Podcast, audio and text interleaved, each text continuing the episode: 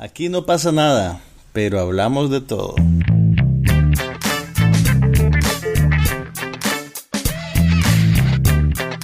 Un podcast sobre cine, TV, tecnología y todo lo demás.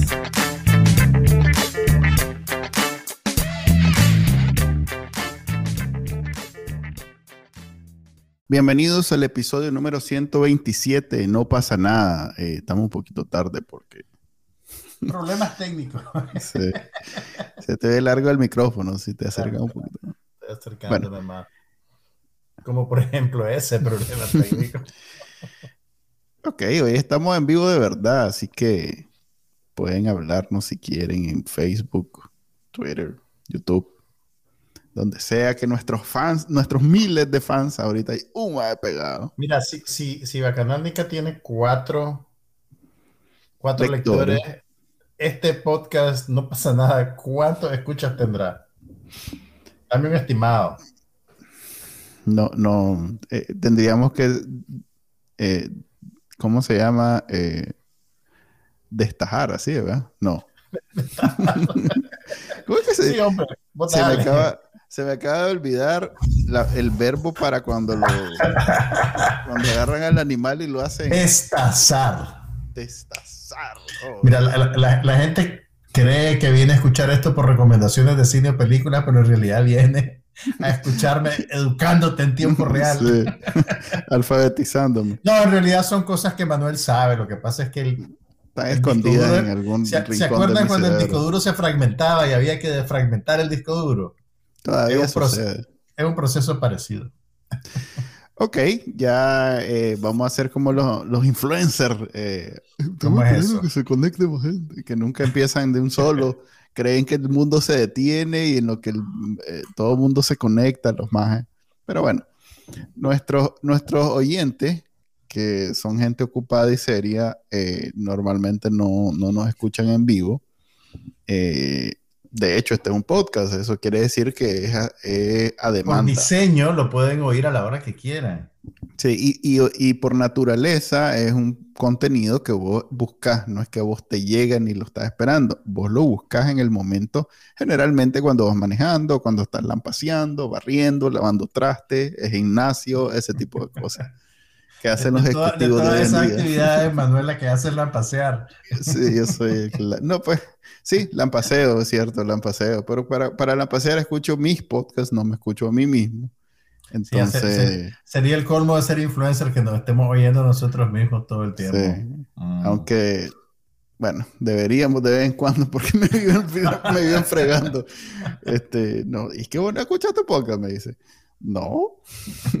Tenemos un equipo de ingenieros de sonido que se encargan después de, de hacer El otro cosas. día un, un brother que sabe de audio me dijo que estaba reventando, no sé, que me lo dijo en términos bien técnicos. Estaba reventa- reventado mi audio. Algo así me dijo. Pero sí, en Mm. efecto, era eso, pues. No, no crean tampoco que somos tan Oye. ignorantes.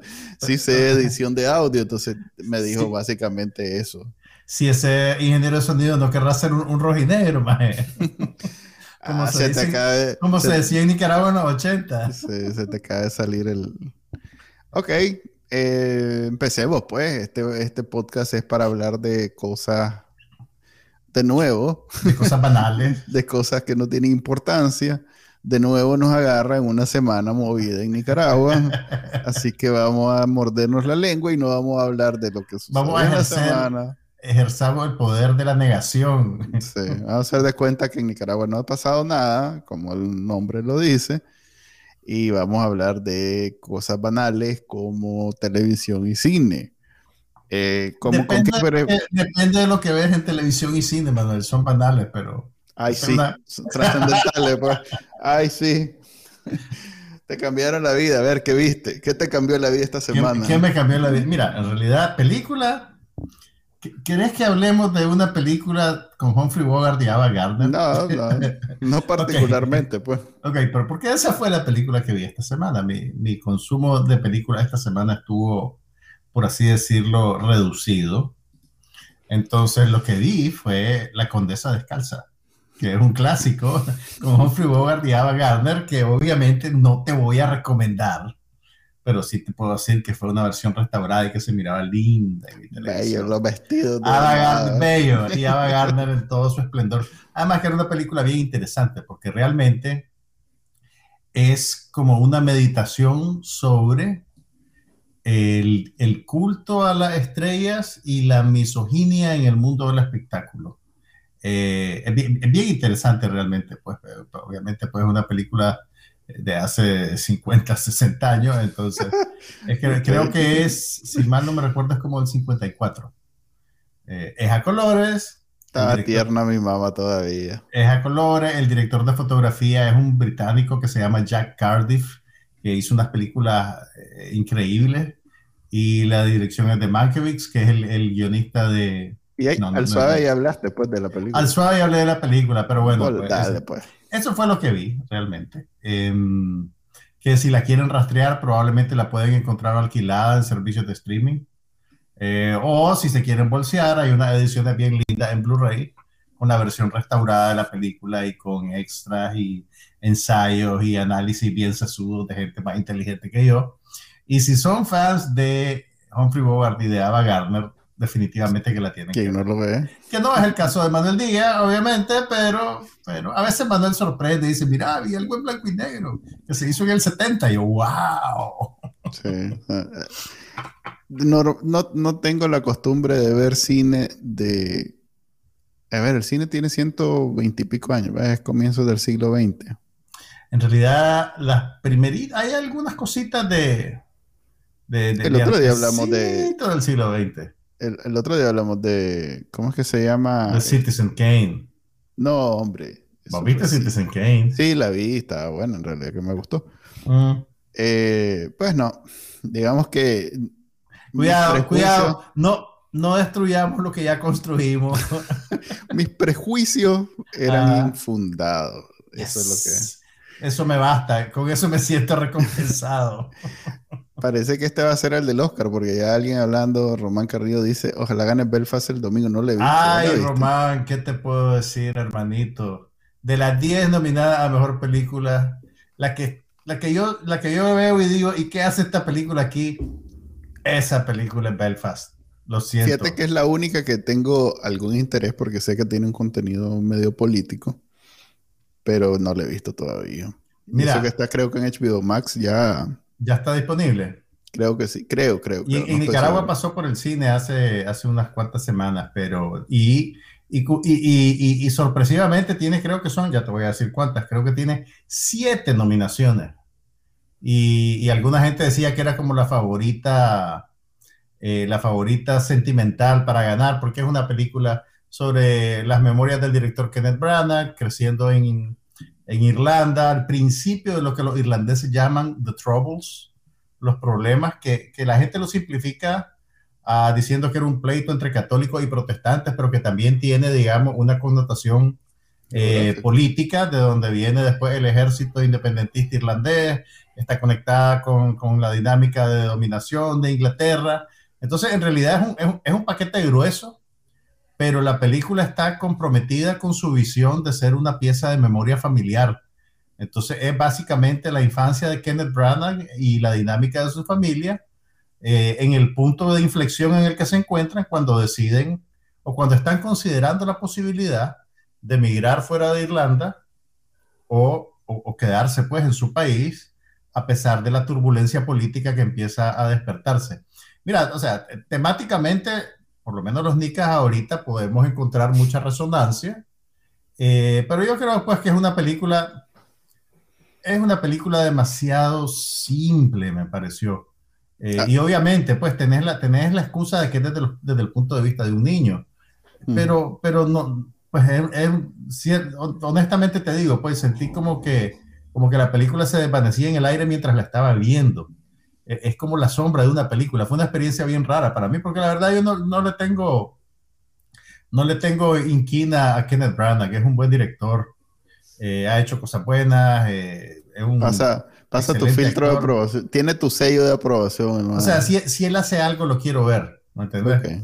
Pero, pero creo que esta película es muy floja, pues realmente, pero... A propósito de lo que acabas de decir, Eh, esa es más o menos mi, mi política, mi política con las comedias románticas de Sandra Bullock.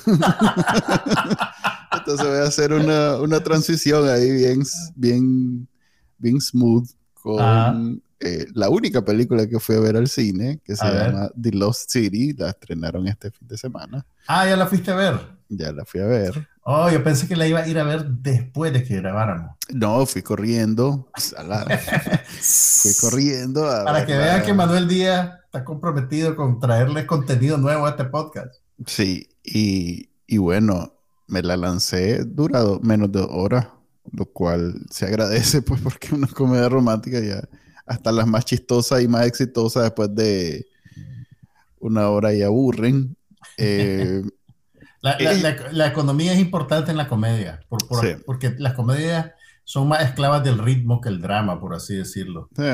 Y, bueno, también un detalle, los, los que hacen comedia normalmente recomiendan irla a ver al cine porque tiene un efecto, la audiencia, a ver, es un efecto incluso inconsciente. Eh, sí la risa de los, es como los estornudos. Bueno, como la risa grabada de Chespirito. Sí, tiene cuando un te efecto. La quitaron, cuando te la quitaron no sabías dónde reírte. es más, ahorita que todos los programas en vivo tuvieron que grabar sin audiencia, fue todavía algunos que no están grabando con audiencia. El Daily Show de Trevor Noah no está grabando con audiencia y golpea. Golpea, realmente golpea. O sea, vos lo ves. Pero vos que, pero golpea por, por la, porque estamos acostumbrados no, no, escuchar a la audiencia reaccionando o, golpea. golpea, golpea. No golpea. El, a ver, el, como la, risa es un, es un, eh, ah, la, palabra, no quiero decir efecto, es, un, reflejo, es un reflejo que por naturaleza es, eh, que no es, es es, espontáneo, voy a llegar a una oración involuntario, correcto, que por naturaleza es involuntario, tiene mucha fuerza eh, que acompañé una, un chiste con eh, ese reflejo colectivo y se siente vacío, como que cae en, como cuando, no sé, como, como que un mago lo haga con los trucos. Es, una experiencia diferente. Ver una, ver una comedia solo a verla con gente, realmente. Oír comedia sin la risa espontánea como reacción inmediata eh, le quita un, gran... Le quita una, una, una capa, digamos, de... de... Sí. Ok, pero, pero... Es una gran pérdida, pues. Básicamente. había más gente en el cine porque fuiste a una tanda de, de viernes. Habíamos cuatro o cinco grupos. Contándome a mí como un grupo, o sea, cuatro o cinco. Un grupo de Forever Alone, un grupo de uno. sí, gente, señores, ¿cómo se llaman? Jubilados. Jubilados, yo y otro señor jubilado y su señora jubilada. Entonces estábamos en la. y unas adolescentes ahí. Entonces, eh, a ver, entremos a hablar de la película. Pues voy a hablar solo porque asumo que vos no la has visto y no la vas a ver. Mira, hombre de poca fe, fíjate que sí la quiero ver. Ok. Fíjate que sí la quiero ver. ¿La vas a ir a ver al cine? Si puedo, sí. Ok. sí, no, no, no, sí, sí, vi un trailer, se miraba simpática y...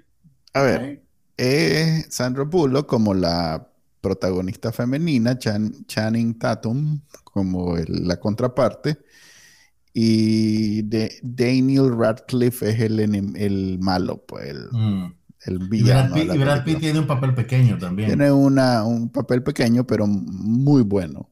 Muy mm. bueno. Me recordó a eh, cuando este Tom Cruise hizo aquel papel en Tropic Thunder. En Tropic Thunder, que también es bien corto, pero pues, digamos que en el caso de Tom Cruise, como es tan fuera de lugar, eh, tiene otros elementos que lo hacen muy bueno. Pero en este, Brad Pitt creo que es la vez que más, si no es Snatch, la vez que más chistoso lo he visto en un papel. Pues. ¿Vos no viste Burn After Reading? ¿Cómo no? Y me, lamento mucho. Siempre, yo, de caer en ver esas películas, como decís vos, que son comedias de no jajaja. Ajá. Entonces, ¿No te gustó Burn After no, Reading? para nada, para nada. Así como tampoco Where Are Brother- ¿cómo es aquella de Brother, Oh, Where brother, Thou? wherefore art thou? Sí, tampoco. Todas esas. no. Manuel, a, a veces Manuel, pues, me hace sentir que estoy arando en el mar, pero bueno. Ok, pero no, a ver, esta es una comedia, eh, obviamente romántica, pero me llama mucho. Dos cosas me gustaron. Por un lado, eh, yo creo que ella es un género, la comedia romántica de Sandra Bullock. Esta es de viaje. la típica. La típica, o La sea, típica si, comedia si te gusta de Miss Bullock. Congeniality, te gusta, eh, pues chica, tiene como 10, pero bueno. Ok, eh, pero esta, esta se quiere meter más en el sub subgénero, si querés decirlo, de las comedias de aventuras, como te acordás de Romancing the Stone, The Jewel of the Nile, sí. aquellas dos películas que hicieron en los 80 Kathleen Turner. No, y con- ahorita no acaba de hacer una D-Rock con... Ah, sí, sí. Bueno, no, pero lo de También. The Rock fue una cosa de Walt Disney con el Pues sí, Jungle es, Cruise thing. es una pareja haciendo aventura. Exactamente, exactamente. Ok, eh, hablando de D-Rock, hace poco hablamos, ¿te acordás de D-Rock con este, La Mujer Maravilla, ¿cómo es que se llama? Y aquella de Netflix, Red Notice. Red Notice, Creo. Sí, Sí, sí, esa era, Red esa Notice. era. Que de viaje se le veía le- la pantalla verde horrible. o sea, de, de- se- de viaje que se, se veía que la habían hecho en, en un estudio toda, pues, y, y- y supuestamente era como que los actores- 007 que Y que los viajaba por todo el nunca habían mundo. estado juntos. Probablemente, ok. Esta, es- esta película sí es una película, pues. Me, me da la impresión que, que Sandra Bullock sí tiene en su contrato condiciones de a mí no me va a poner a hacer el ridículo en una pantalla. en- Mira, probablemente En el- debe tener papel de debe tener rango de productora también en la película, me imagino, por su nivel. Y, y eso le permite tomar decisiones creativas sobre cómo se va a hacer la película. Entonces, probablemente por ahí viene, viene que tal vez exigiera que filmaran en locaciones. Si, ese fue, si ese fue el caso. Y sí, hay escenas en el Caribe, hay escenas en el agua, hay escenas en... bonitas. ¿Cuál es, la, digamos cuál- que- cuál es la premisa de la película para que ubiquemos a la gente? Ok, es una novelista que hace, eh, que crea novelas, escribe novelas románticas de esas eh, bien cursi, pero que hasta ella misma no está muy emocionada por hacerlo. Y entonces ya llegó a un punto donde está harta, ella no quiere seguir haciendo. Y como en las novelas que hace hay un elemento, este, eh, alrededor de aventuras y esto y lo otro, eh, sin querer en una de sus novelas menciona algo y la secuestran porque eso que mencionó se convierte en la única pista para ir detrás de un tesoro. Ok. Entonces, eh, la serie, eh, la película, perdón, este, la premisa es que ella la secuestran y entonces el modelo que sale siempre en las fotos de sus libros, de sus novelas, eh, la quiere rescatar. El modelo es Tatum, Channing Tatum, y ella es pues la escritora. No, eh, si ves el trailer, inmediatamente entendés de dónde, Claro, dónde va la película. Es, es bien básica, pues, la trampa. Y, y no- eso no es malo, pues. Simplemente No. es, es accesible, digamos. Sí, Ok, te- eh, tengo una pregunta para vos basada únicamente en el trailer, que es lo que he visto. ujú. Ok, el- el- el- en, en- en- en lo que me estás diciendo de la película, ¿verdad? Eh, La Sandra Bullock que es la protagonista, la, la muchacha de la película, tenés a Shannon Tatum que la quiere rescatar y aparece Brad Pitt como el, el- el héroe de verdad, digamos. Ajá. Al- y, Channing Tatum es como el hombre normal que no puede ser tan efectivo, ni tan macho, ni tan bueno como el héroe, ¿verdad? Entonces, mi pregunta para vos, esos dos actores son casi que intercambiables entre sí, o sea, si vos pensás en un maje normal, si vos pensás en un maje normal que se va a ver mal a la par de Brad Pitt, Channing Tatum no es ese maje. Pero lo logran muy bien, pero lo logran muy bien. Eh, O sea, mi, mi- creo mi que pregunta, en términos de casting, tal vez deberían haber puesto, ok, como es el modelo de las portadas de los libros, tiene que ser un maje físicamente agraciado. Mm, sí. Pero el concepto del personaje corresponde más con una persona normal, común y corriente, ¿no? Que no se Eh, ve como una estrella de cine. Lo que pasa es que Brad Pitt eh, logra con, con relativa facilidad no solo verse guapo, sino bien macho. Creo que eh, es de los actores masculinos que más explota esa imagen de macho y no necesariamente de guapo. Ujú, ok. ok. Entonces, en esta película, su papel es ser el arquetipo de alguien extremadamente, o sea, con, con mucha testosterona versus el otro maje que su único papel es verse bien. Ok, Entonces- te entiendo. Eh, eh, eh, si ves el contraste entre ambos, porque aquel vos sabes, que se deja de rasurar y, y- y siempre sale comiendo, pues.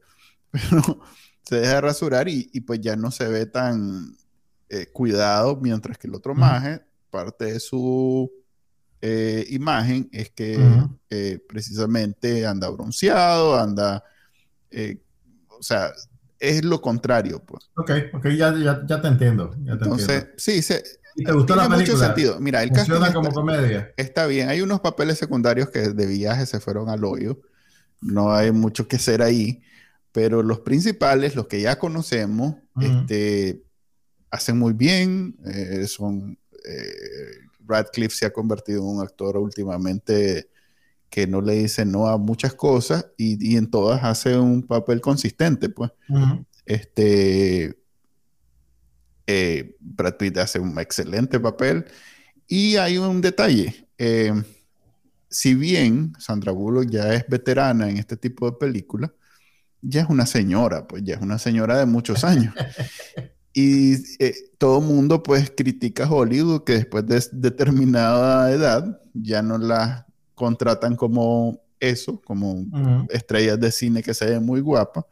Y si bien aquí ves, es evidente que hay filtros y hay trucos para que no se vean ni las arrugas ni los efectos de los años, la verdad es que eh, es, es una, eh, hay una diferencia de edad evidente y qué bien que, o sea, que esta magia que sí, ya, pues ya no se supone que es la típica eh, protagonista mujer, pueda sacar a un maje que probablemente le lleve 20 años y la película Creo no que- se siente como Creo que forzada. Pues. Tatum es un poquito mayor de lo que lo estás pintando, pero entiendo No, lo que no. decís. No, y- hay, y- hay como 20 años de diferencia. Ahora, te- bueno, mira, en parte eso tiene que ver probablemente con que Sandra Bullock produce su propio material, ¿verdad? Entonces ella Eh, tiene claro. suficiente poder para crear sus propias oportunidades. Pero también, Pero funciona, pues lo que Sí, quiero no, decir no, es que funciona, entiendo. funciona muy bien y pero eso, eso que mencionas es bien interesante porque yo creo que con el paso del tiempo, nuestro concepto o nuestra expectativa sobre, sobre lo que significa la edad biológica de, la, de los actores y de los personajes que retratan ha cambiado mucho. Eh, te pongo un ejemplo. ¿Vos te acordás de una película que se llama Cocoon, que hizo Ron Sí, Howard claro. en los 80? Ok. Sí. Para los que no la han visto, Cocoon era una película sobre unos viejitos retirados que vivían en una casa de retiro, no sé si en Florida o en dónde, que tienen un encuentro con unos extraterrestres y, em- y- y ganan vitalidad y dejan de ser, de comportarse, se ven como viejitos, pero ya, ya, ya, ya, no, ya tienen, digamos, más fuerza física y más vigor y una serie de cosas. Pues bien, uno de los viejitos era interpretado por un actor que se llama Wilford Brimley, ¿verdad? Y vos lo veías en la película como viejito y era canoso y barbudito y caminaba lento y estaba gordito. Ok. Hace como, como tres años empezó a circular el meme, que no era un meme porque era en realidad una, una, un dato, un dato real. Tom Cruise tiene la misma edad ahorita que tenía Wilford Brimley cuando hizo Cocoon. Entonces, a- a- apartando que Tom Cruise probablemente tiene un pacto con el diablo, realmente lo que, lo que ahora se proyecta o se espera de una persona de 50 años no es lo mismo que se proyectaba o se esperaba en 1980. Entonces, creo que el, el- el- rango de acción de los actores ha ido expandiéndose a medida que culturalmente lo que la gente espera pues, de envejecer cambia. Eh, creo que ahora estamos envejeciendo más lentamente no necesariamente en el aspecto físico, sino en el aspecto anímico, por así decirlo. Ok. Eh, eh, a mí me pareció algo bueno que doña Sandra siga haciendo estas películas. Y Creo que, doña Sandra tiene tu edad, ¿viste? Para que te vayas ubicando. No, es mayor que yo. Eh, ahorita revisé del 60, 64. Es mucho mayor que yo.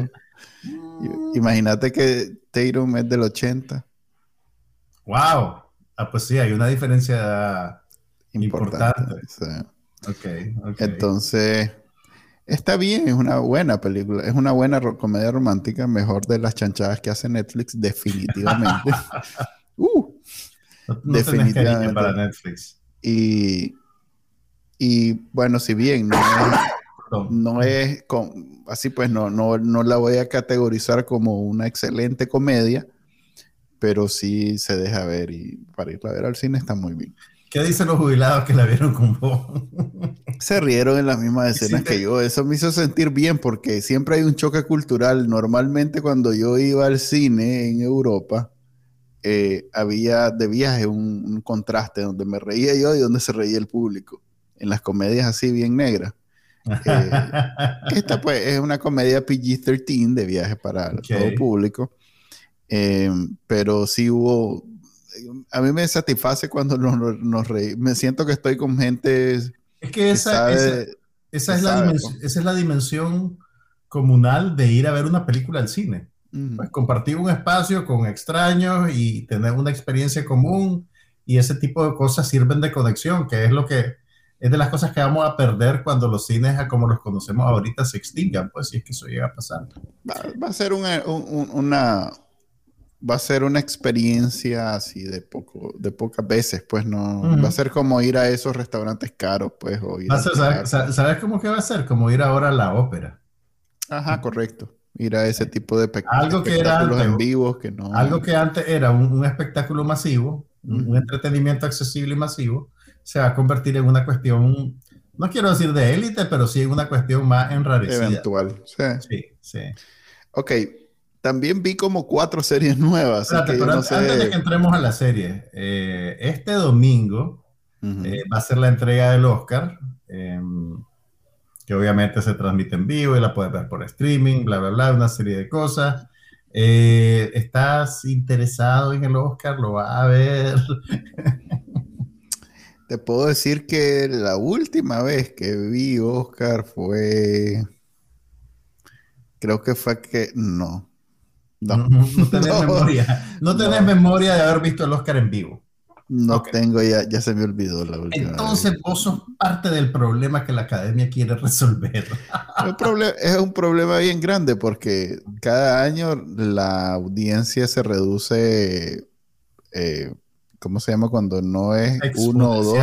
Exponencialmente, así es. Y el año pasado fue la más votada de todas. Yo creo Tienen la esperanza de que haya sido culpa de la pandemia y que en esta sea... culpa de la pandemia. Pero mm, ahorita... Mm, vamos a ver. no, en parte, en parte. Vamos a ver. No, o sea, sí hay otros problemas que han ido bajando progresivamente la, la audiencia, pero el año pasado tuvimos la extra de la pandemia, digamos. Debo decir ah, que oh, en comparación, pues, que son unos eventos en vivo muy grandes, eh, por ejemplo, el Super Bowl, que había bajado también mucho, este año volvió a subir. Fíjate que yo, a mí me cuesta comparar el Oscar con el Super Bowl porque creo que son cosas muy diferentes. O sea, apartando que son en vivo y que son en televisión. Eso es, eso es en vivo. Son peras en vivo. pues, ¿me entendés? Sí, pero es un evento en vivo en donde si hay algún interés como colectivo de verlo en el momento, eh, o sea, apartando que, el contenido sea completamente diferente, como decís vos, estamos hablando de aquella necesidad de verlo todos juntos al mismo tiempo. sí, sí. Entonces, por ejemplo, en las Olimpiadas ya, ya no sabe si se va, sí, ya para y nada. Es que, y es que eso es lo que yo creo. Mira, yo creo que la reducción en la audiencia de la transmisión en vivo del Oscar no solo tiene que ver con, con, que, o sea, tiene que ver, entre otras cosas, con que la televisión en vivo per se ya no es lo que era antes, porque está compitiendo con un montón de otras cosas, pues con el Internet, con las redes sociales, hay, hay, hay, más que ver, hay menos tiempo para ver cosas eh, y, y, bueno, eh, tiene que ver también con el capital cultural que tiene el, el, cine.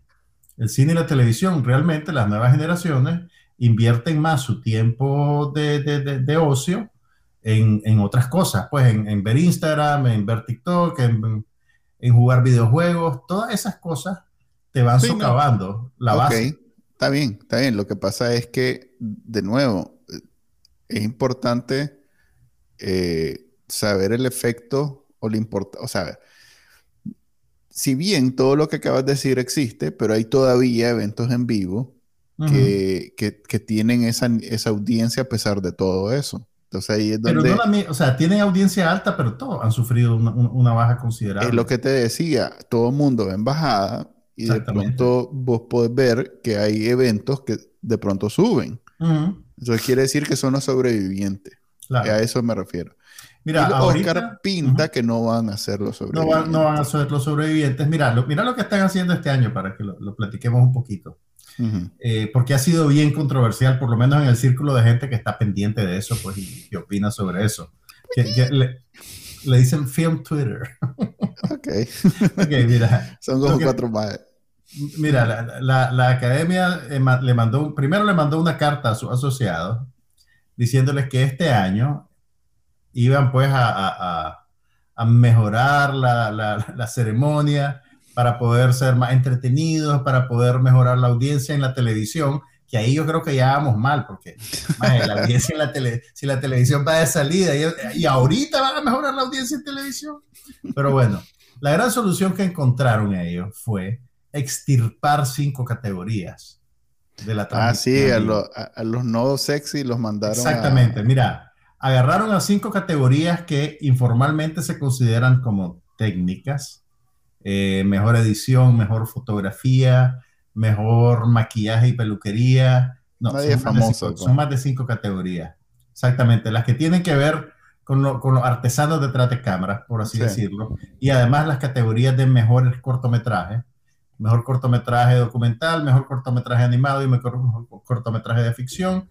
Y dijeron, esas categorías las vamos a entregar durante la hora previa a la transmisión en vivo y vamos a editar un pedacito y lo vamos a poner en la, en el, en, en la, o sea, lo más es como para, como para dorar la píldora, pero van a tener su momento de brillar y vamos a mencionar su nombre al aire. Y están estableciendo además el límite de que la ceremonia va a durar tres horas. Y entonces, además dicen, vamos a hacer eso para tener más tiempo para comedia, para tener más tiempo para números ¿Y musicales. ¿Quién es, el, el, el, conductor de este año? Eh, va a ser Amy Schumer, Wanda Sykes y, y una tercera actriz comediante que se me escapa ahorita el nombre. Pero, ok, pero esa es la gran solución que ellos tienen que es más o menos lo mismo que hacen los Grammys. Los Grammys entregan como 120 premios, 120 categorías, y lo que hacen es, pasan todo el día en, en, en, el, en, la arena de Los Ángeles entregando los premios, y la transmisión del, en televisión son las tres horas del prime time, y ahí meten pues algunas categorías y números musicales. Pero la, la naturaleza del arte que está celebrando es muy diferente. Y, yo creo que es un error lo que, lo que la academia decidió hacer, porque mira, el, mi, mi, punto es que la batalla por hacer que los números de audiencia sean lo que eran en los tiempos está perdida. Internet está perdida, ¿verdad? Y al hacer esto, esto más es lo que están haciendo, es alienando a su propia base y alienando al público que ya tienen que le interesan esas cosas. Yo sé que vos te reís de mí, pero yo soy el público de esas cosas. Correcto, pero el problema es que no, no lo ven así. Exactamente, ellos no lo ven así y, y por eso es y no lo quieren así, que es lo peor. Y por eso es que están teniendo tanto blowback, pues, ¿me entendés? Em, eh, eh, eh, hay un dicho en inglés que no sé cuál, es, cuál sería un buen equivalente español, en español, que es como, you throw the, the baby with the bathwater. ¿Me Okay. Nunca lo había oído. no, bañando al niño y después ya, ya el agua está sucia. Entonces tiras el, agua, sucia, y el niño se va con el agua. Entonces es un poquito lo que esta gente está haciendo, pues. Eh, incluso hubo un, eh, un ingeniero de sonido que renunció de la academia cuando, cuando le dijeron eso. Y, y un ingeniero de sonido que es un maje, que es una figura importante en su, en su, en el medio, pues, ¿me entendés? Lo que Mm. pasa es que no todo el mundo está pendiente de quiénes son los ingenieros de sonido eh, y, y qué es lo que hacen ellos exactamente.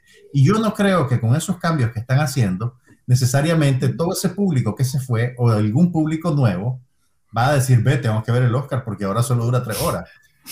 ¿Me entiendes? Fíjate que ahí, este, debo de, a ver, Donald Trump que se burlaba de los Oscars cuando estaban, cuando estaba haciendo, cuando era presidente, todavía se debe burlar, la verdad es que como no sabemos qué piensa porque lo Espérate que lo Twitter. nominen, espérate que lo nominen. Ahí se va a dejar de burlar. Este, ahí sí tenía un blanco bastante, Es un este, blanco fácil. un blanco fácil. Mira, eso, eso, eso, esos programas de premios en, en formato son como los concursos de belleza, pues, ¿me entiendes? Sí, son una cosa exactamente anticuada, igual. son una cosa anticuada, son una cosa que ha perdido capital cultural, Sí. eh, son, son una, se están convirtiendo en reliquia en tiempo real ante nuestros ojos. Sí. Pero también la razón de ser de esas cosas es que la gente las vea o que alguna gente la vea. Te pongo, por ejemplo, lo que pasó con los Globos de Oro este año. ¿Quién ganó el Globo de Oro a Mejor Película? Lo hicieron. Entiendo que no lo hicieron. Lo hicieron, pero no lo pudieron transmitir en televisión porque estaban en medio de una tormenta de relaciones públicas, porque los Globos de Oro son súper corruptos, porque lo dirige un más acusado de acoso sexual y una serie de cosas horribles. Pues entonces los más dijeron, ah, bueno, este año no lo vamos a hacer en vivo, pero aquí están los, los ganadores y sacaron un comunicado de prensa. Nadie. Entonces, este año los Globos de Oro, que eran una referencia dentro de la industria en Estados Unidos y que eran además una transmisión en televisiva que siempre tenía buenos ratings porque le daban alcohol a la gente y decían barbaridades al aire. Además, los comediantes que salían Los eran comediantes menos, que reclutaban meros todo público. sacaban partido de, de, de la circunstancia. Eso no lo pongas en televisión y básicamente deja de existir, desaparece. Sí. Entonces, pero bueno, pues la- la- los Oscars son este domingo. Regina Hall es la otra actriz Regina Hall es la otra, la otra que hace en Black Monday uno de los mejores papeles en comedia que he visto en los últimos años. que es muy buena actriz y muy buena Muy buena. comediante. La película que tiene más nominaciones este año es The Power of the Dog.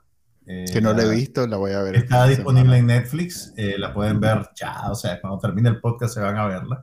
Dirigida por Jane Campion, que acaba de ganar el premio del sindicato de directores de Hollywood y además ella Es la fue favorita. nominada. Es la, es la favorita para mejor directora, porque, bueno, solo Ah, no por- como mejor película, entiendo que sí. Ahí ya te voy a explicar lo que está pasando. Y Jane Campion fue nominada previamente en esta misma categoría como mejor directora por El piano, una película de 1994 protagonizada por Holly Hunter, que, que, que sí ganó el, el Oscar a mejor actriz por su papel. Perdón. Está pasando, está pasando una cosa bien rara. Espérate, El- ¿cuándo es? ¿Es el domingo de la próxima semana? domingo 27 de marzo, pasado mañana. Ah, ok, entonces sí, este debería ser el de los Oscars. Este es el No pasa nada de los Oscars. Sí. Bienvenido, Manuel Díaz. Es que, es que te iba a decir, Manuel Díaz tiene el pulso en la cultura popular. es que sí, sí, es que este programa, como Vos se dedica ver a las todas las películas- nominadas antes de hacer este programa, ¿verdad? Sí, a ver, espérate, es que yo pensaba que era el próximo domingo, entonces yo decía, vamos a hablar de eso, el próximo no pasa nada. estabas poniéndome en duda, estabas diciendo, dale, este man está quemando este Mm. Tema ahorita y que vamos a hacer semana. No, estaba diciendo que, que vamos a hablar dos veces de los Oscars y al igual que en la televisión, en los podcasts, los Oscars ya no dan para dos dos No episodios. para dos. Sí, así No. que lo sé. Ya las que no viste no las viste, hermanito. Esto es lo que es. No hay falla. Entiendo que las puedes ver incluso cuando pasen los Oscars. Así es. Sí, Así sí, es. no- ahora, todo- ahora nada muere, todo sigue Sí, entonces no hay falla. Es más, que- tal vez si gana, tengo más incentivo para verla. Lo que pasa es que lo, que lo que he escuchado de Power of the Dog es que es una película bien rara. Que no es ni mala ni buena, pero que no necesariamente queda satisfecho como película película, pues. Mira, te, lo- te voy a... Yo, Es de esas películas que son como obra de arte, pues que no es que la ves por entretenerte. eso no sino- malo. No, yo sé, pues. Pero mira, ya- pero ya yo no voy al de museo a ver películas, pues. Ya, ya habíamos hablado de esto cuando, cuando la vi, Hace varios meses. Es un original de Netflix, pero en algunas ciudades de Estados Unidos se presentó en el cine. Entonces yo tuve la suerte de verla en pantalla grande y después la volví a ver en Netflix para, para darle una segunda pasadita, pues. Mira. No son como ocho horas de eso. no, no, no, es una película de dos horas. Cuidado que un poquito menos. Es una película bien compacta y bien jalada. Mira lo que, mira, mira lo que pasa con la recepción de esta película. Eh, es el tipo de películas que ya casi no se hace. En el sentido, primero, un drama. Empecemos por ahí. Es un drama, son temas eminentemente adultos. Pero yo te diría que básicamente es, es una película accesible. O sea, realmente Realmente yo no entiendo las críticas que dicen que esta película es impenetrable, que esta película es aburrida. Es una mm. película bien interesante que además combina, combina un, varios temas de una manera inesperada. Pues, o sea, formalmente es un western, es una película de vaquero, con digamos. Cumberbatch, que no, no me imagino Cumberbatch haciendo un western. Con Benedict Cumberbatch, que es un buen actor. Pero fíjate que incluso el casting de él en el personaje pues una vez que se revelan todos los colores de la trama, realmente tiene sentido. Eh, lo que pasa es que tampoco te quiero decir mucho de la trama, aunque es difícil dar spoilers de una película que ya tiene cinco meses de estar disponible. Pero... And yet, and yet, aquí, completamente en, nada, solo sé que es rara, que es con Cumberbatch y que es la favorita de Loca. Esos son los tres datos que Mira, no es, no es rara, es una película que no necesariamente te grita sus temas y su trama, ¿me entendés? Eh, a ver, es un drama sobre dos hermanos que viven de un rancho en una finca tiene su dinámica, ¿verdad? Y uno de ellos rompe la dinámica familiar al casarse con una viuda que tiene un hijo. Eh, la viuda y el hijo se van a vivir al rancho con, con, la familia y hay una pugna de poder, una cuestión territorial entre ellos. Entonces, el, el, vaquero que hace el papel de Benedict Cumberbatch empieza a hostilizar a la, a la mujer de su hermano. ¿Me entiendes? de manera bien sutil y, poco a poco el, el, hijo de ella es un muchacho afeminado. Pues no sé si es correcto usar ese término, pero vos te das cuenta, ah, la película pasa a principios del siglo XX, entonces muchas cosas que ahora nosotros identificamos fácilmente, en ese entonces no se hablaba abiertamente de ella, ¿verdad? Pero entonces la manera en que se vive la masculinidad es un tema mayor de la película. Y poco a poco te vas dando cuenta que el personaje de Cumberbatch está actuando como un hombre o como la idea que él tiene de lo que un hombre debe ser. Y la mera existencia de este muchacho en el mismo espacio es como una amenaza para él. Entonces la película...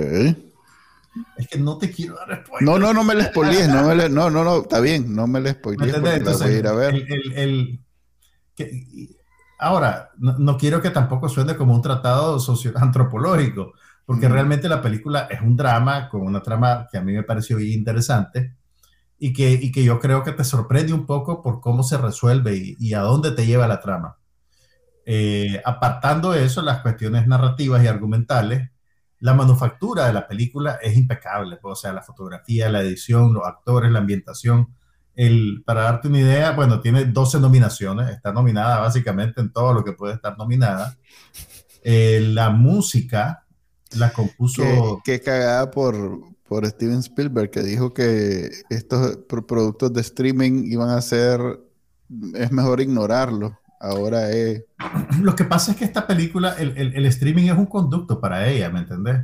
O sea... No, pues eh, sí, pero eso es lo que el maje dijo, que no, no, deberíamos de, a ver, cuando hablo de, él habló de, la academia, deberíamos de excluir este tipo de productos. Pero eso fue hace un par de años, pues. Por eso digo, pues que digamos que la, la rabieta del maje, la mala crianza del maje, no, no maduró bien, pues no. No, no, no maduró bien. Pues, o sea, las circunstancias eventualmente mostraron que estaba equivocado. Completamente equivocado. El streaming es básicamente como un teatro más ahora.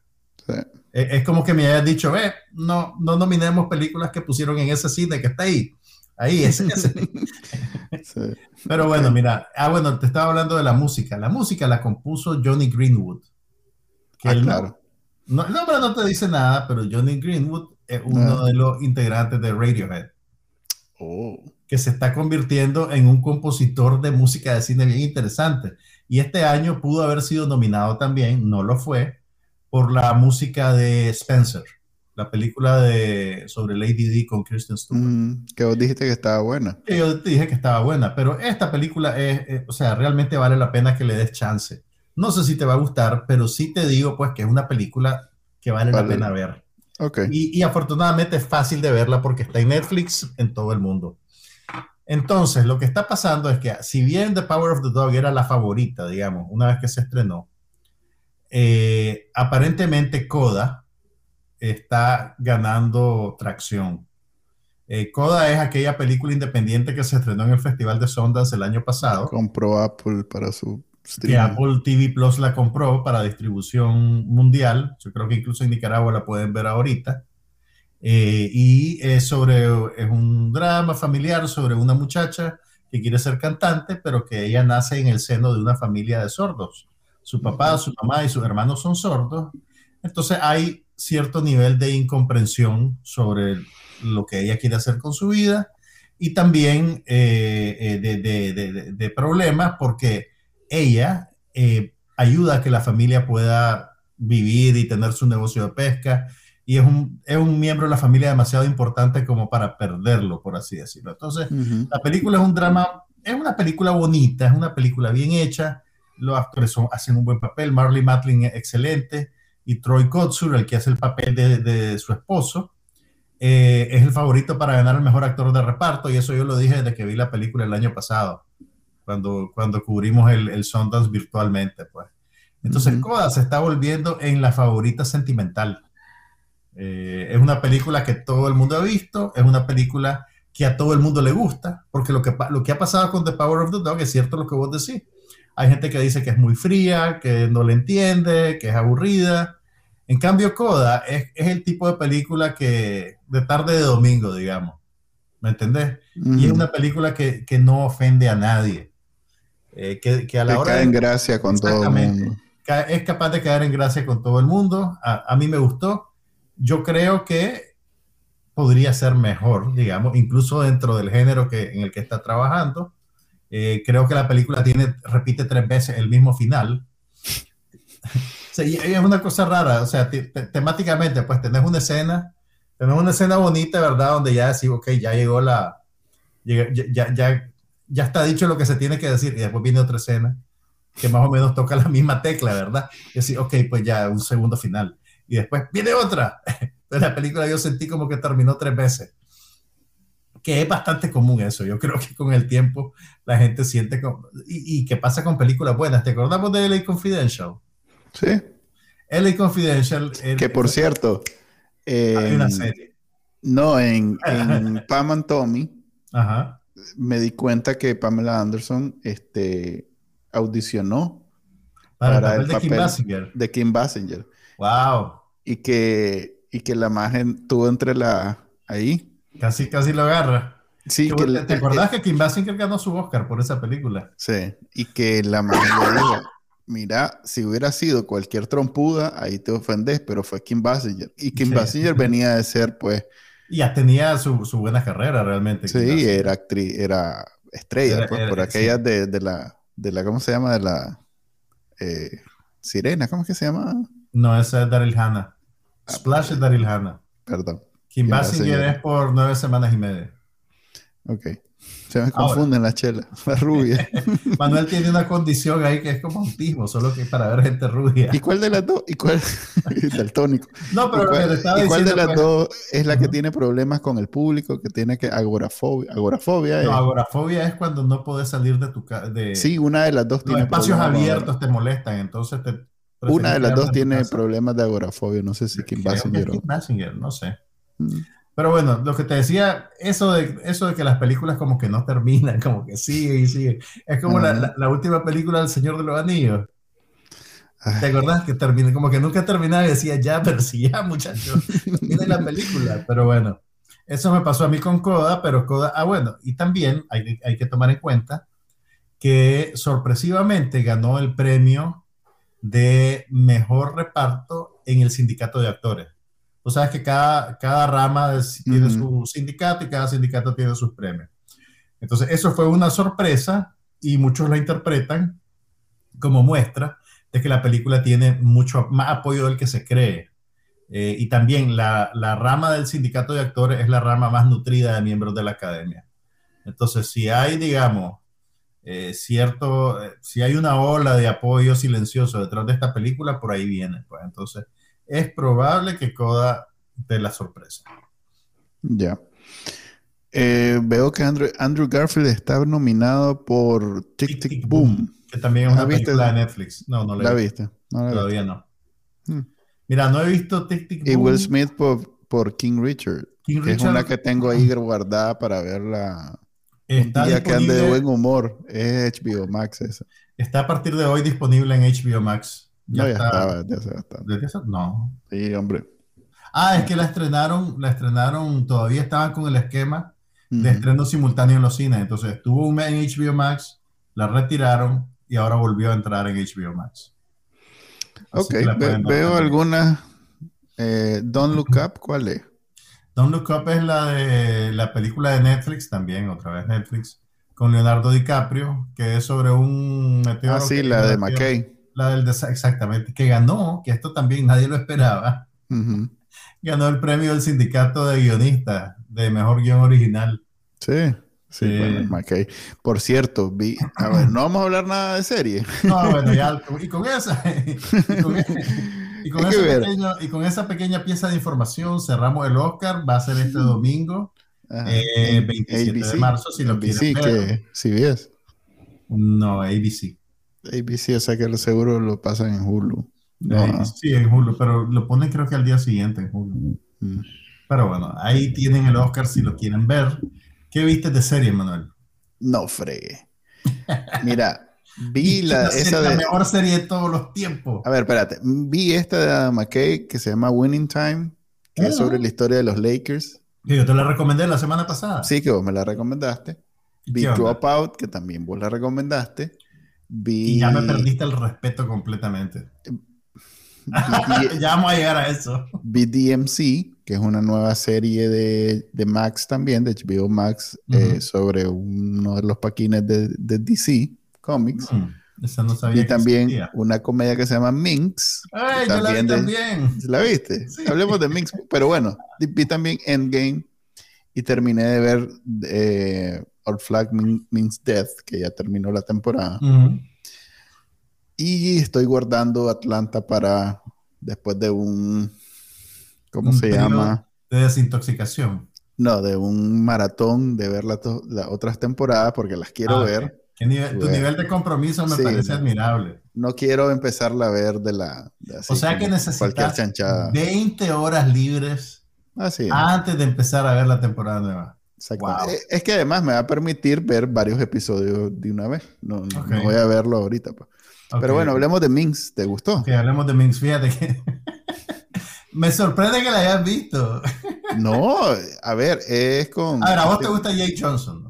sí, es de Jake Johnson. Jake Johnson es tu puerto de entrada, estamos de acuerdo. Exactamente, Además que es una comedia HBO. Y ya espera cierto nivel de calidad. Y digamos que sí, que no. Ok, para que sepan de qué estamos hablando, Minx es una serie cómica, uno de los productores es Paul Feig, que es un director de comedias con bastante tracción últimamente y trata sobre la inusual alianza entre una muchacha feminista y un editor de revistas pornográficas a principios de los años 70 que se unen para lanzar una, la primera revista feminista con desnudos masculinos. Eh, entonces, pues es, una comedia eh, de enredo, es una comedia de costumbres, pues digamos que el retratar la época y la manera en que la gente vivía es parte de la, es parte de la agenda, pues, eliminar eso por humor. Y mm. tiene también el, la nota escandalosa de que es una serie que muestra desnudez frontal masculina, como se dice sí, técnicamente, con, con, mucha, con mucho desenfado, digamos, y, más que, en abundancia. Más que Pam, Pam and Tommy, más que Pam and Más que Pam and Tommy, tiene varias escenas en las que hay desnudos masculinos, Que, ya me estoy acostumbrando a ver pirinola en televisión. Yo, yo, cuando vi eso dije, mm, o sea, sí se lo voy a recomendar a Manuel, se pone incómodo. No, ya, ya. Él se pone ya, incómodo. Sí, ya creo que Ya te- ya tanto- te- ya en los últimos dos años ya, Ya estás quemado, ya, ya. ya estoy, sí, ya, ya estoy des- desensibilizado, digamos. Perdiste la, la- la capacidad de shock.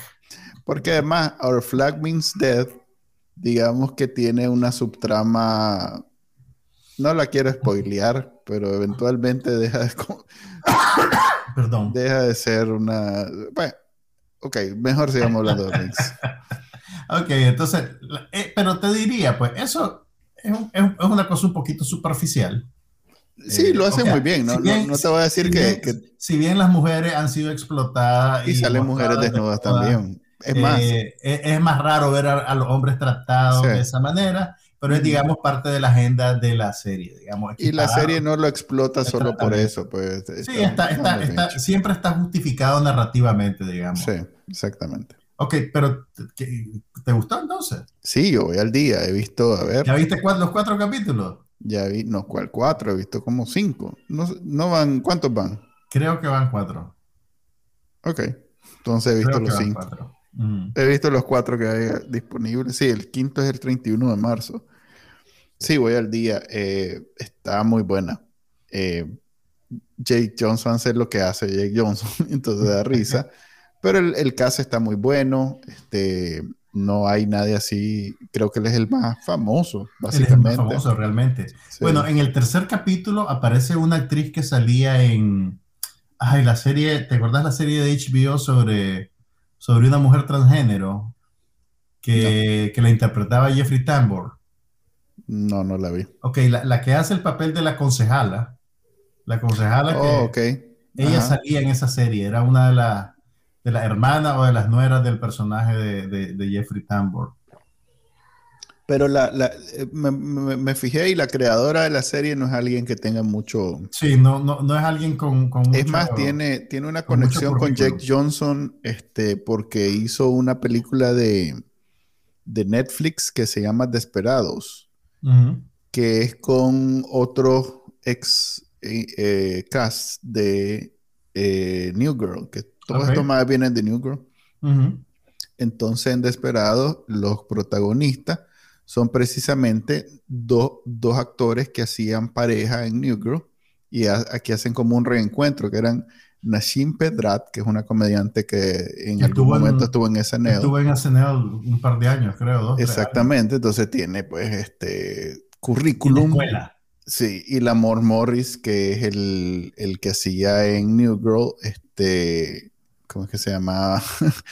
Este, puchica, ah, qué pena. Yo soy, se supone que soy fan. Y esa serie te- creo que la viste como dos veces y todo. Sí, Wi- Winston Bishop. Ok, ok. Winnie the- ¿cómo es que el, el madre tiene varios apodos? Eh, ¿cómo es Ah. que decía? Winnie, Winnie de no sé qué, no me acuerdo. Pero uh, New Girl es una, así como en algún momento Friends fue importante en sus tiempos. No tanto así, o sea, tuvo éxito. No, no, a ver, déjame decirte, no, no, no Friends un tuvo el éxito, cultural. No tuvo el éxito que tuvo Friends porque no había tanto contenido, pero ya New Girl es producto de esta explosión Claro. al punto que de, de Fox. Claro. Entonces, ya para cuando Fox era importante, haciendo comedias más allá de Los Simpsons, eh, ya había de sobra que ver. Entonces, pero en ahorita New Girl ha, ha tenido, siempre sale, porque el otro día estaba viendo cuáles son las series más vistas en Netflix. Siempre sale en el top whatever de las películas de Netflix. De las series, perdón. O sea, que ha tenido un resurgimiento, o sea, el, equivalente al, al syndication que tenían Sí. este, Friends, eh, que Ahora, tenía ah, Seinfeld, que tenía En la todas esas. prehistoria, en la prehistoria, muchachos, antes Ajá, de que sí. hubiera el servicio de streaming, cuando una serie ya tenía 100 capítulos producidos, la podían vender en lo que se llama syndication, que era básicamente Canales vendérsela a locales. canales locales que, Que la ponían en cualquier momento, pues la podían poner diario y no sé qué. Entonces, producir 100 capítulos de una serie era como un hito. Y además era cuando los productores empezaban a hacer reales de verdad. Porque las series, cuando las estrenan y las ponen en las grandes cadenas, la mayor parte del pastel publicitario se lo come la cadena, digamos.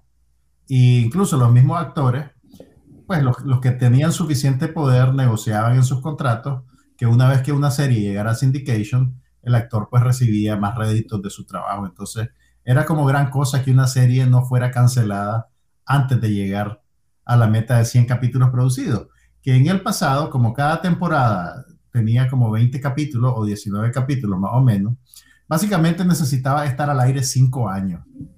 Eh, y a cómo funcionaba el mercado norteamericano, cada temporada era, una oportunidad para que te cancelaran, digamos.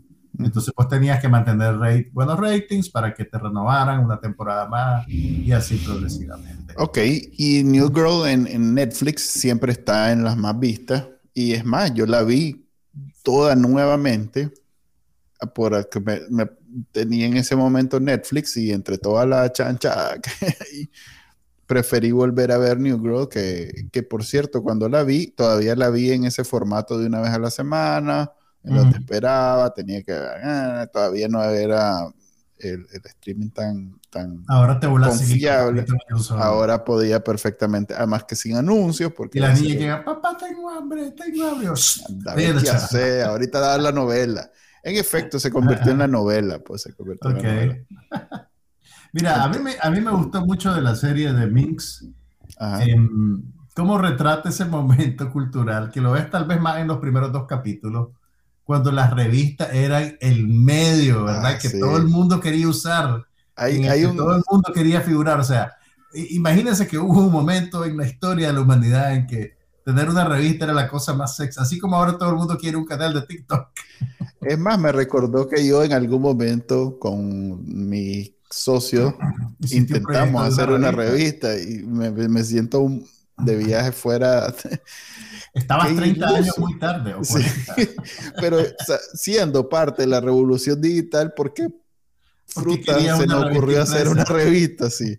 Absurdo. Pero esa, esa, esa parte que, que, es básicamente el, el, el, eje principal del primer capítulo y creo que el segundo, donde, donde entendés cómo funcionaba el negocio de las revistas, la relación con la publicidad, el cuento de la imagen, todo eso me pareció fascinante y me pareció pues que era, es crédito para la serie, que se toman la molestia de, de, retratarte ese, esa industria, pues aunque vos no sepas nada de revista, aunque hayas nacido en la era digital, tiene, vos ves esta serie y entendés cómo, cómo era ese mundo.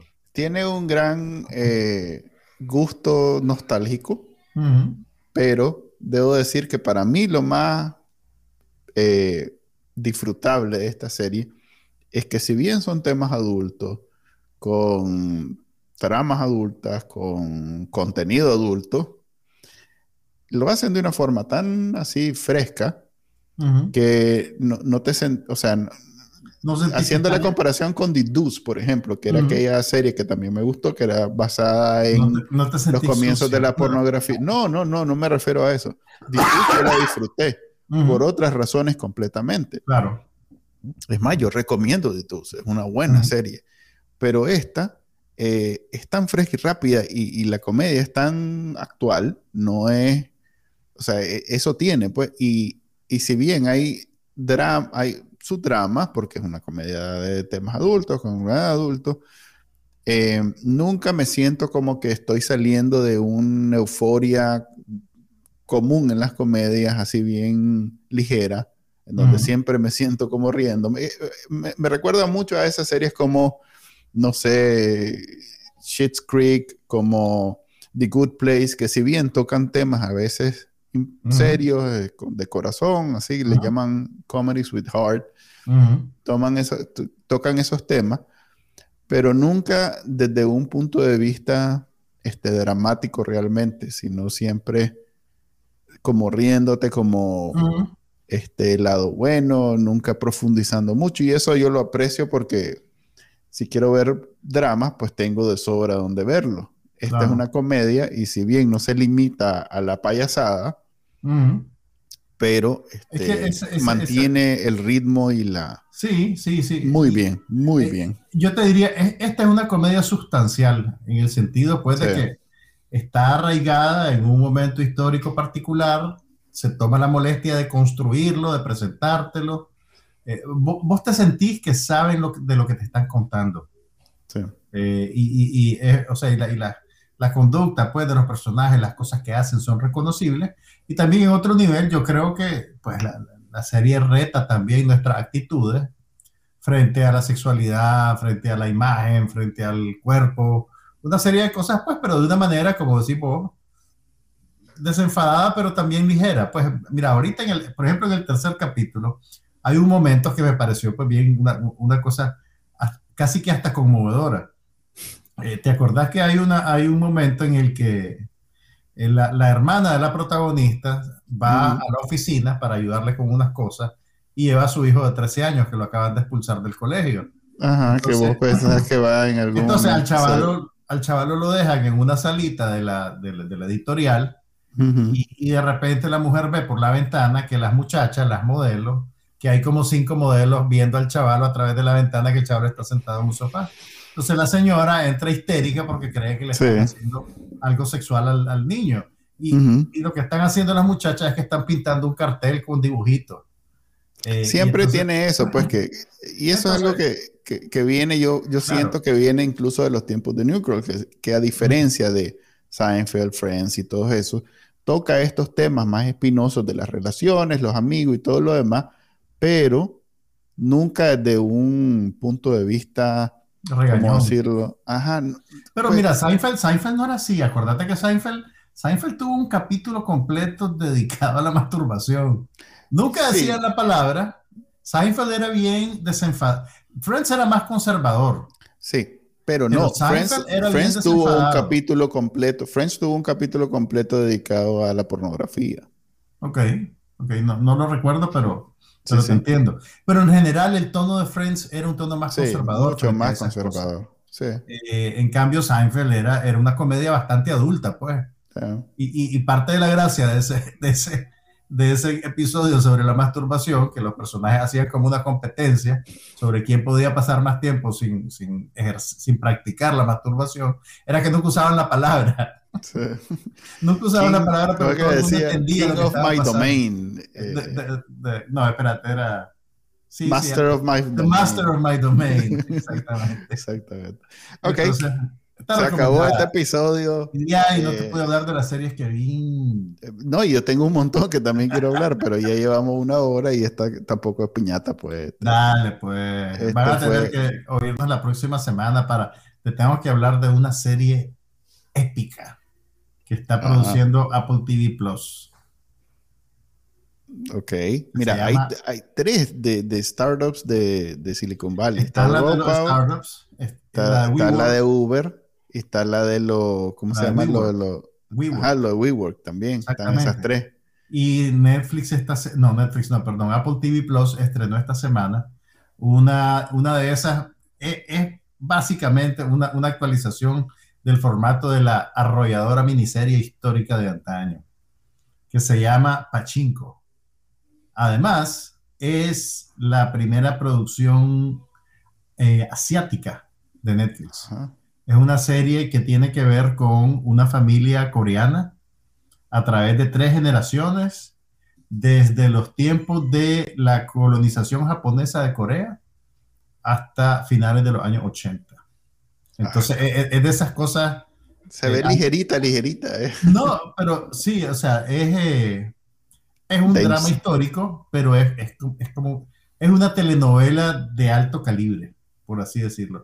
Y está Eso basada... he notado, que, que, los coreanos tienen reputación en los dramas así novelescos. O sea, uh -huh. hay gente que ve Netflix uh -huh. por los dramas coreanos. Yo no, obviamente nunca no le he entrado, no, uh -huh. pero entiendo que entre los fans del drama de ese tipo, sí los coreanos hacen. le dicen el, el K-drama, como el K. Ajá, correcto, sí. Sí, sí, sí. Pues bien, esta, una... una, esta, serie, eh, además, está basada espérate, espérate, ya, de verdad, ya no íbamos, ya no íbamos. Ah, ok, Dejalo, vamos a hablar la semana que, la semana que viene, hablamos de Pachinko. Así es, esta semana ya decirlo, terminamos. Decirlo, es una palabra rica de decir Pachinko. Pachinko, yo creo que yo te iba a decir, no, a, a, no vamos a terminar nunca. Este fue el episodio número 127 del podcast No pasa nada. Nos pueden escuchar en vivo todo lo, y ver en vivo todos los viernes a las 5 y media de la tarde. Ya nos pasamos bastante de ese horario. y descargarlo de su directorio de podcast favorito y pues también pueden encontrar los episodios en bacanalnica.com. Nos vemos. Bye. Hasta la próxima semana. Pachinko. Aquí no pasa nada, pero hablamos de todo.